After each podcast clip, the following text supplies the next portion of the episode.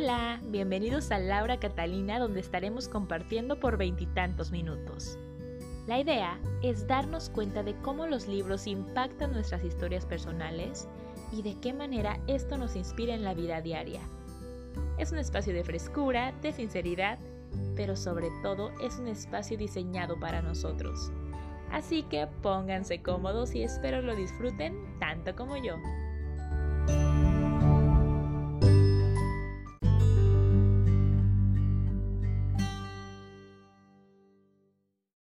Hola, hola, ¿qué tal? Bienvenidos a un nuevo episodio de Laura Catalina. Yo muy contenta de saludarlos en este tercer episodio con invitado, muy emocionada. Eh, es la primera vez que tengo un chiquillo, entonces estoy muy contenta. Y él es muy amigo de una chica que, con la que yo trabajaba en México, que ahora somos súper amigas aquí en Nueva Zelanda. Estoy muy contenta de que ella pueda estar aquí. Y bueno, yo lo conozco a él pues prácticamente por ella de que, bueno, tengo un amigo nuevo, quiero que lo invitemos a todas las fiestas, a todos lugares y así empezó nuestra amistad. Él es divino y, y pues empezamos a hablar, a conocernos mejor este año que pasó, bueno, este año, que fue mi cumpleaños en mayo, lo siento, una eternidad después de todo lo del coronavirus. Em, empezamos a hablar mucho de que llegó a mi casa a las 6 de la tarde no, era más temprano, era como las 5 y bueno, estuvimos platicando así como hasta las 10 de la noche, con pláticas súper profundas, dándonos cuenta que realmente todos tenemos como mucha conexión, que nuestras historias son súper parecidas como, como mexicanos, porque él es mexicano también, pero creo que como latinos, porque he tenido la oportunidad de hablar con otros amigos y todos tenemos historias súper parecidas. Entonces, estoy muy contenta de que, de que me acompañe el día de hoy. Y pues bueno, nada, eh, Dani, qué gusto saludarte. ¿Cómo estás el día de hoy? Cuéntame. Hola Laura, estoy muy bien, este, un poco nervioso por ser tu invitado de hoy, pero pues vemos todo salido muy bien. Sí, sí, sí, todo va a salir muy bien. Eh, bueno, como les estaba, les estaba contando, conectamos mucho Dani y yo cuando estuvimos hablando fuera de mi casa después de mi cumpleaños y él me empezó a contar de este libro que yo dije, ya, lo tengo que leer, pero le dije, no, sabes qué, mejor tú habla, vas a ser mi invitado. Y dijo, no quiero ser el primero porque qué nervios, pero tú creo que siempre estuviste como en, eras como mi top one, simplemente por escuchar del libro. Entonces cuéntanos un poquito, Dani, de qué se trata el libro que elegiste. Pues mira, este es el primero de cuatro libros es, se llama La novena revelación de James Redfield. Yo llegué a este libro porque estuve yendo terapia en México y mi terapeuta me lo recomendó, ya que estábamos tocando ciertos puntos que, que venían relatados en este libro y de la manera en que te los relatan, es una manera como que los captas muy fácil. Y debido a que la historia te la cuenta de tal manera que te sientes identificado. Y es de los libros que empiezas, la, a leer la primera página y quieres y quieres y quieres seguir leyendo. Y realmente es bastante bueno. Yo se lo recomiendo que lo leyeran. Y de hecho ya es una película, si no, quieren, si no lo quieren leer hay una película.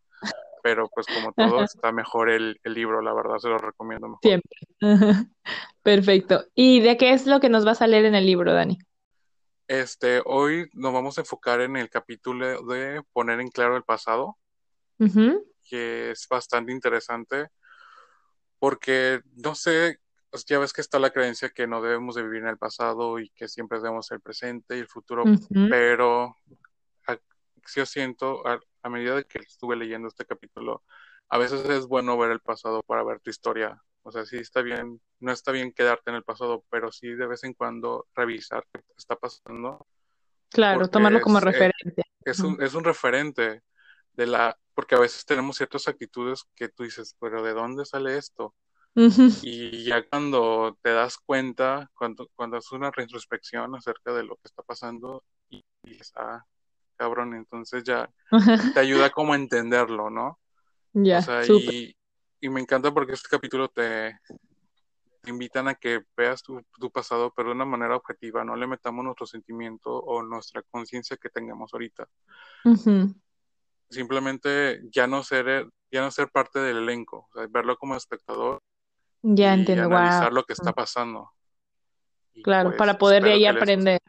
Súper. ahorita vamos a tocar unos conceptos que van a ser un poquito técnicos, pero es para reducirlo, porque realmente, pues ya ves cuando estuvimos platicando, era como yo quería leer casi todo el capítulo y yo así, no, espérame, son como cinco minutos. Y entonces traté de hacer como un resumen de, para que entiendan como que los puntos importantes. Súper, Dani. Pues escuchémoslo y espero les guste mucho, chicos. Déjeme explicarle las clasificaciones mencionadas en el manuscrito. Cada persona manipula para conseguir energía en forma agresiva, forzando directamente a la gente a que le preste atención, o pasiva, jugando con la simpatía o la curiosidad de la gente para atraer atención. Por ejemplo, si alguien lo amenaza verbal o físicamente, usted se ve forzado por temor a que le pase algo malo a prestarle atención y así darle energía. La persona que lo amenaza lo arrastraría al tipo de drama más agresivo, al que se le conoce como intimidador. Otra clase de drama es el interrogador, las personas que usan esa forma de obtener energía montan el drama de hacer preguntas y sondear el mundo del otro con el propósito específico de encontrar algo equivocado. Apenas lo hacen, critican ese aspecto de la vida del otro. Si esta estrategia tiene éxito, la persona criticada es incorporada al drama. De repente, empieza a sentirse tímida respecto al interrogador y presta atención a lo que éste hace y piensa, para no cometer algún error susceptible a ser notado por el interrogador ya que el interrogador lo saca de su camino y lo despoja de su energía porque usted se juzga a sí mismo por lo que él pueda pensar. Otra forma de drama es el distante, durante el cual se retira y se muestra misterioso y reservado. Se dice que es cauto, pero lo que en realidad hace es esperar que alguien se incorpore al drama y trate de imaginar lo que le pasa. Cuando eso ocurre, se muestra vago y fuerza al otro a y tratar de discernir sus verdaderos sentimientos. Al hacerlo, le presta su total atención y le envía su energía. Cuanto más tiempo usted lo mantenga interesado e intrigado, más energía recibe. Si por otra parte alguien le dice todas las cosas horribles que le están sucediendo, dando a entender, quizá, que usted es el responsable y que si usted se niega a ayudarlo, esas cosas continuarán. Esa persona trata de controlar en el nivel más pasivo, con el que en el manuscrito se le conoce como el pobre de mí.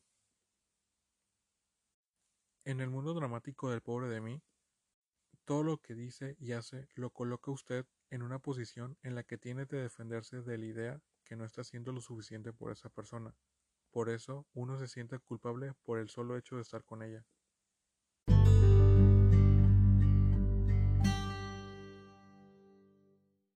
Guau, Dani. Oye, qué padre la lectura. Me encantó porque mientras leía yo estaba pensando, ¿quién seré yo? ¿Quién seré yo?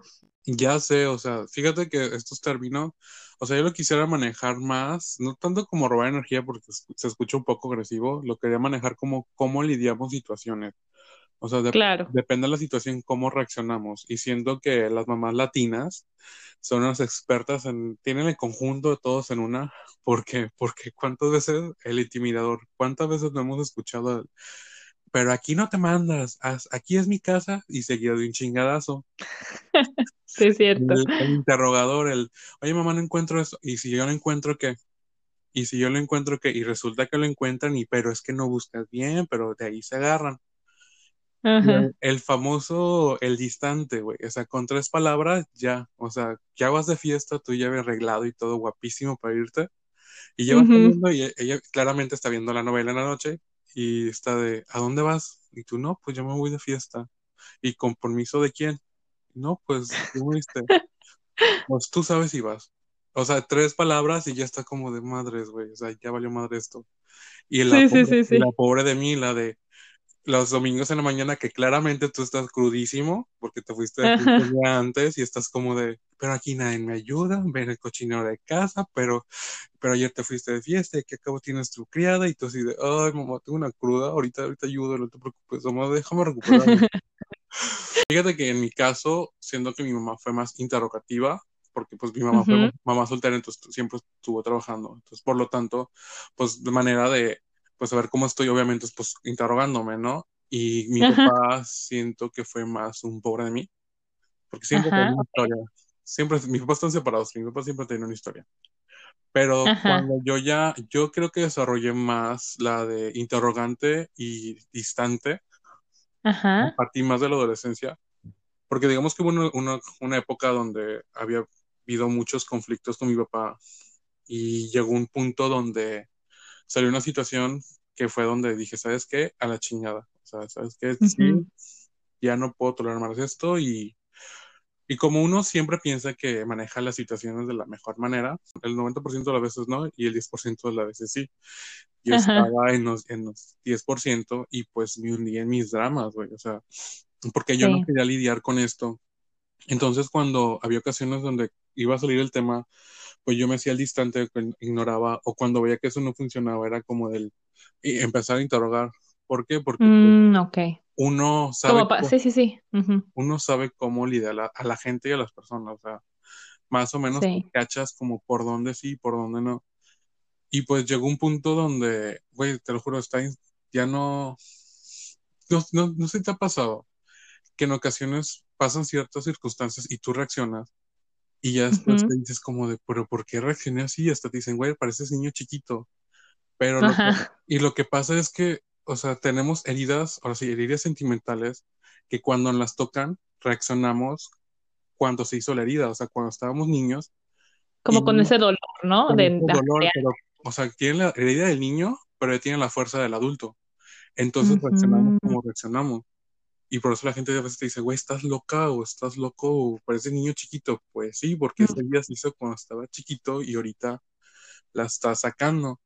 Entonces, a lo que voy es que te llenas de eso y vienen las famosas crisis. O sea, cuando ya de plano tu mente te dice, güey, ya no soporto esto. O sea, ya tenemos que ver esto.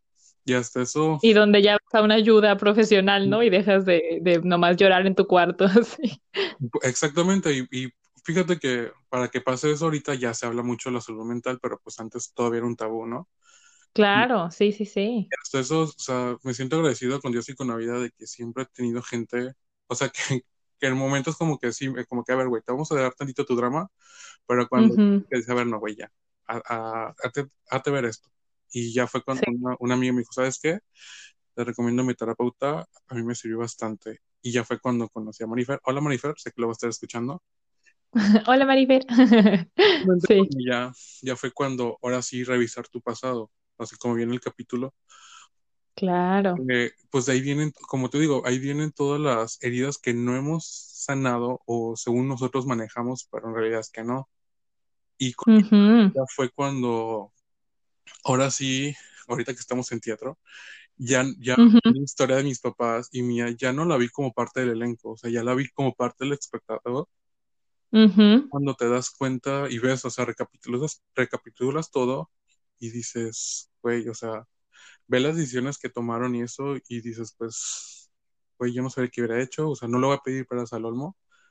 Y también me das cuenta que, o sea, tus, no sé por qué siempre nos crían con idea, o sea, crecemos que papá debe ser Superman y mamá es Mujer Maravilla, o sea, los que deben de estar para ti siempre, los indestructibles, los que nada les pasa, y, y sobre todo en, mamá latina, güey, con el estilo de que mamá en casa cocinando y siempre para los hijos. Y pues realidad es que no, güey, o sea, creo que nos deben de educar con lo de, güey, pues sí, obviamente pueden hacer otras cosas que nosotros no podemos hacer porque estamos chicos, porque ellos sí. tienen otra conciencia y aparte, deja tú, yo es que mucho, se ha escuchado mucho de, no, es que ya son papás y ya se les arruinó la vida. Más sí, que pierden su identidad, o sea, porque ya cargan con la palabra, simple palabra de mamá y papá, o sea, qué es lo que conlleva a todo eso que habíamos platicado de sí. sufrir de negada, estar con los hijos y el papá trabajando y en la casa y deben de ser perfectos y siempre deben estar para ti y tantito se salgan de la norma, no, güey, son los peores padres del mundo. Claro, y son humanos como nosotros, ¿no? Yo, que entre más grande me hago, digo, oye, qué difícil ser papá. Platico con amigas y decimos, es que la gente que tiene hijos, pues, ¿cuántas horas tienen al día? O sea, si uno no puede con el día, ¿sabes? Así, sin hijos, ahora dices, la gente que tiene papás y, y todavía encima de todo de repente ponemos como carga sobre ellos o ellos mismos sienten estas cargas porque es lo que llevamos pensado todo el tiempo, ¿no? Pero yo creo que sí, o sea, nuestros papás hacen lo mejor que pueden con las herramientas que tienen en ese momento, como tú decías, yo no sé qué hubiera hecho si me hubiera pasado esto, por ejemplo, ¿no? Entonces es como, sí, ser mucho más paciente y entender que son personas así como tú y como yo. Y más aparte, o sea, ver estas herramientas, por ejemplo, se escucha como que pobre de mí y interrogante, escucha fuerte, pero, o sea, verlo ventajoso, o sea, te, te dan un detector nato de chantajistas y, para, y detector de saber la verdad, güey. O sea, porque estás escuchando la conversación y te das cuenta como que, ay, güey, de aquí, a mí no me vas a ver la cara, o sea, ya de aquí me voy. O cuando alguien llega, ya detectas como que ver qué quieres. O sea, porque ya lo tienes de escuelita, güey, creciste con eso. Sí, sí, desgraciadamente, en las, solamente en las, en las crisis, lamentablemente es cuando nos damos la oportunidad de revisar nuestro pasado. Porque ya está mal, siempre te dicen, es que no debe ver el pasado, siempre debe estar en el presente y en el futuro. Y pues, güey, o sea, el futuro no existe, pero el pasado es lo que me formó. O sea, y para bien o para mal, hay cosas que debo de ver ahí para seguir creciendo. Sí, para poder curar y para ver qué estamos, qué estamos haciendo mal, ¿no? Total. Sí, y como por ejemplo, otra anécdota, este, hablando de manejar tus situaciones, me acuerdo que como hace ocho años, nueve años, mi primer maratón. O sea, me encanta, me acuerdo que llego a mi casa, ah, mamá, voy a ir a un maratón de 10 kilómetros. Me encanta porque mi mamá nunca es como de, me dice algo, es como que, ah, está bien, hazlo. Y yo un día antes, pues como típico chavo de 20, 19 años que se siente en la flor de la juventud, me voy de peda. Me voy de peda y llego a mi casa a las 4 o 5 de la mañana y el maratón era a las 8, me levanto como a las 6, 7, me voy entre pedo y dormido y mi mamá así como, ¿pasa a ir? Y yo, sí, mi mamá está bien, a rato nos vemos. Pues yo llego al maratón sintiéndome pues chingoncísimo, ¿no? No, güey, o sea, no llevaba ni 100 metros cuando ya estaba soltando el bofe, o sea, ya estaba de, qué chingados güey. Muriendo. Muriendo, güey. Y en eso, yo estaba por irme, güey, o sea, y en eso se acercó un señor, güey así como que estás bien, y yo decía, no, sí, luego, no, pues ya me voy, lo sé, ¿qué tienes que hacer ahorita? No, pues nada, no, pues vente, ven conmigo. Pues ya caminando con el Señor, contándome su historia, güey, no, el Señor, el Señor estaba más cerca de Dios que de la meta, güey, o sea, ese Señor, te lo juro que estaba sudando los santos óleos, o sea, este güey iba a llegar, iba a llegar con San Pedro directo, güey, ya que me cuentas, güey, había tenido dos preinfartos, más aparte le había dado un, un, derrame cerebral y del derrame se había lastimado la cadera, la pierna, no sé qué. El caso es que el señor caminaba mi Pobrecito. Iba, con, iba acompañado de su hermano. Y dice, vamos. Y ya después de tres horas, obviamente, llegamos a la meta y escucho una señora que dice así de, ay, mira, el joven se esperó el señor. Y yo así, si supiera que el señor me esperaba a mí, era como que, a ver, descansa y ya le seguimos. Claro. Pero lo que voy, o sea, de esta historia, que justamente me sucedió, me sucedió en el pasado, bien la puedo recordar como lo peor de, güey, es pinche cruda cabroncísima. Ajá. Y lo recuerdo muy bien porque es como de, aprendí como que varias cosas. O punto número uno, o sea, aprendí de la responsabilidad, o sea, creyendo no, claro. ya que me puse a reflexionar todo esto, mi mamá me enseñó la responsabilidad, ella operada, así de que se operaba y iba, estudiaba, trabajaba y, y todavía un tiempo estuve enferma y operada iba a hacer los exámenes. Entonces, como que, güey, no, no hay pero, güey. Si tú quedas, ve. Obviamente. Claro, y o avisa, no vayas borracho, ¿no? Ni crudo. O avisa que no puedes, en el sentido de la responsabilidad. Y, y dos, uno, uno siempre piensa que maneja la situación. O sea, yo sabía que iba a haber eso, pero pues, uno se siente chingón de que, güey, lo puedo hacer sin pedos. Y pues resulta que no, güey, porque por la vida hay cosas que a veces te salen de control, o a veces tú, ¿sabes? y aún así lo haces. Claro. Y la tercera es que, güey, siempre va a haber algo o alguien. No lo quiero englobar a alguien. Siempre va a haber un punto en la vida donde, en eso, donde tú sientes de, ¿qué estoy haciendo aquí? Ya la chingada, las famosas crisis, donde sientes que te falta el aire. Y va a haber alguien, güey. O sea, mínimo como de, a ver, ánimo. O sea, no te va a resolver el asunto. O sea, simplemente te va a dar ese, es, como punto de apoyo, ¿no? Sí, algo que a veces necesitamos, sí, un, un algo que te haga seguir adelante. Poder respiro y revisar qué es lo que tienes que hacer, como dices, a veces una persona, a veces hasta una película, un libro, Exacto. hasta un, no sé, ver un amanecer, el mar, como que te puede dar ese extra. o tu mascota, güey, que tienes un día de la chingada y llegas y te dan algo. A veces, o sea, ver el pasado de manera de aprender es bueno. Ya si te quieres clavar ahí, pues obviamente ya es malísimo. Exacto. Y, pues sí, está chido que si quieres revisarlo con una persona profesional, con un terapeuta, pues adelante. Y también, también en eso, o sea, también aprendí una cosa de eso. Los terapeutas, o sea, ir a terapia es como ir al gym y tu terapeuta son, tus, son tus zapatos, güey. O sea, cada, terapeuta tiene sus formas de lidiar y todo. Y tú debes elegir los zapatos que te quedan bien para ir al gym, güey. O sea, no vas a ir al gym con zapatillas. Bueno, aunque va a haber el mamón al mamón que te diga, güey, yo perrísimo en zapatillas. Y yo decía, no, güey, me las pongo dos pasos y me parto la madre. O sea, vas a ir al gym con tus zapatos, obviamente vas a trabajar, al principio va a doler, vas a llorar, vas a gritar, pero vas a ir viendo resultados. Y como siempre en la vida, va a haber gente que te va a decir, no, pues para cuándo el brazo, no, pues para cuándo la pierna. Y tú, pues mira, estoy trabajando ahorita mis brazos, no se notan, pero ahorita mis piernas perrísimas, ¿eh? Entonces, ahí la llevo, no te preocupes. Por eso, justamente este libro me gustó mucho porque toca muchos temas y obviamente ahorita leímos algo como que se escucha muy técnico, pero ya que espero lo lean y se va a dar cuenta que les va a gustar bastante viene de una manera que te divierte y te sientes identificado.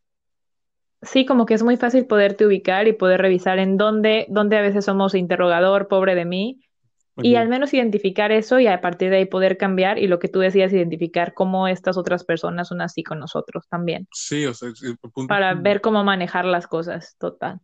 Y todo es en favor de, pues, salir adelante, ¿no? Y lidiar esas heridas que tenemos en el pasado que según yo, según a veces uno piensa que ya las sanó y, y a veces cuando... Las estamos arrastrando hasta el día de hoy, así es, total. Mm. Bueno, Dani, oye, muchas gracias por compartir tu historia, por, por compartirnos de tu familia y todo. Vamos a leer ahorita algo que escribí relacionado a todo esto y volvemos con ustedes, chiquillos.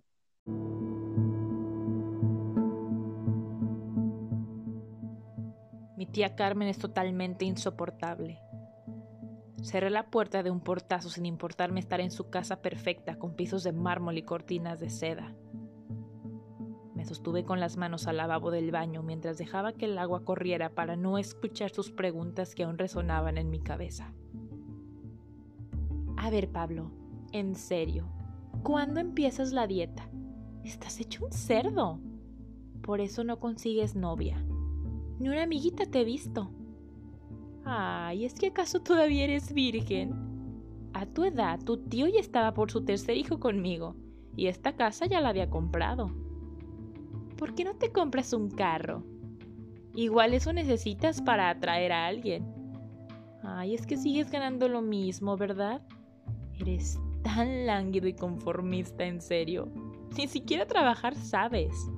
Ya ni todo el dinero y sacrificio que hemos hecho ¿Crees que tus papás te dejaron para que fueras un inútil? Bueno, quizás eran clarividentes y por eso lo hicieron. Estoy harto. Hasta la madre como no lo he estado en mucho tiempo. ¿Cómo es posible que esta señora, por pagar mis estudios, tenga este poder sobre mí? El dinero que pagó no vale todas sus opiniones sobre mi vida que se ponga a opinar sobre la suya, que se ponga a hacer algo con su pinche vida y me deje vivir la mía. Que si no me conoce novias es porque las mujeres no me interesan. Que si no quiero contarle que soy gay es mi decisión. Que si necesito ayuda iré con un profesional. Que no voy a permitir que me vuelva a hablar como si tuviera 10 años. Todos estamos pasando por cosas y hay que ser amables con los otros. Simplemente ser amables. Ojalá que mi tía, cuando hable sobre mí con la gente, ore a Dios por mi alma al terminar el chisme. Que yo quiero ser perfecto como es ella. Julio 2020, Laura Catalina.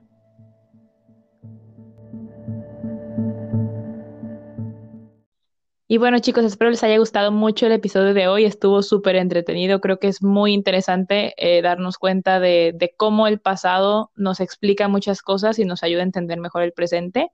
Dani, ¿algo con lo que quieras cerrar, querido mío? Pues bueno, este, espero que les haya gustado.